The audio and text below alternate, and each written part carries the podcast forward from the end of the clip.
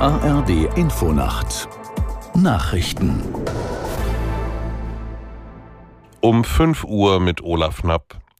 In Teilen Deutschlands bleibt die Hochwasserlage kritisch. Betroffen sind Gebiete vor allem in Niedersachsen, Thüringen, Sachsen-Anhalt, Sachsen und Nordrhein-Westfalen.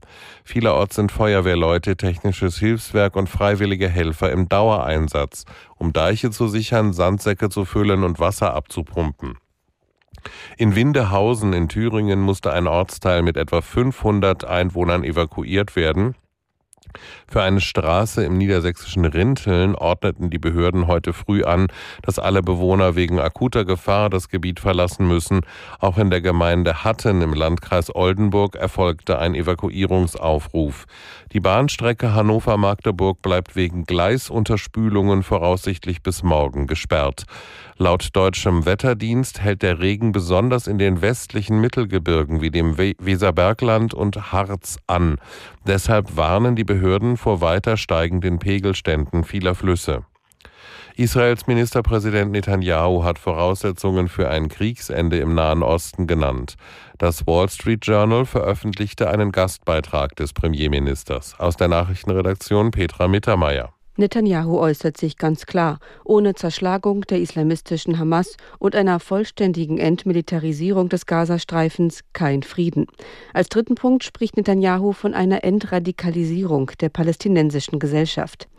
Nach Angaben der palästinensischen Gesundheitsbehörde, die von der Hamas kontrolliert wird, wurden durch Angriffe Israels im Gazastreifen bislang mehr als 20.600 Menschen getötet. Wegen der vielen auch zivilen Opfer ist Israels Militäreinsatz international umstritten. Den achten Tag in Folge haben Oppositionsanhänger in Serbien gegen das Ergebnis der Wahl vor gut einer Woche protestiert. Tausende Menschen zogen wieder durch das Zentrum der Hauptstadt Belgrad. Ihrer Ansicht nach ist der Sieg der serbischen Fortschrittspartei von Präsident Vucic durch Wahlbetrug zustande gekommen. Vorgestern waren bei Protesten in Belgrad etwa 40 Menschen festgenommen worden. In der Ukraine ist erstmals am 25. Dezember offiziell das Weihnachtsfest gefeiert worden. Ein entsprechendes Gesetz hatte Präsident Zelensky bereits im Sommer unterzeichnet und damit einen Bruch mit dem Brauchtum der Orthodoxie vollzogen. Viele orthodoxe Christen, darunter die Kirche in Russland, feiern Weihnachten am 6. und 7. Januar. Das waren die Nachrichten. Das Wetter in Deutschland.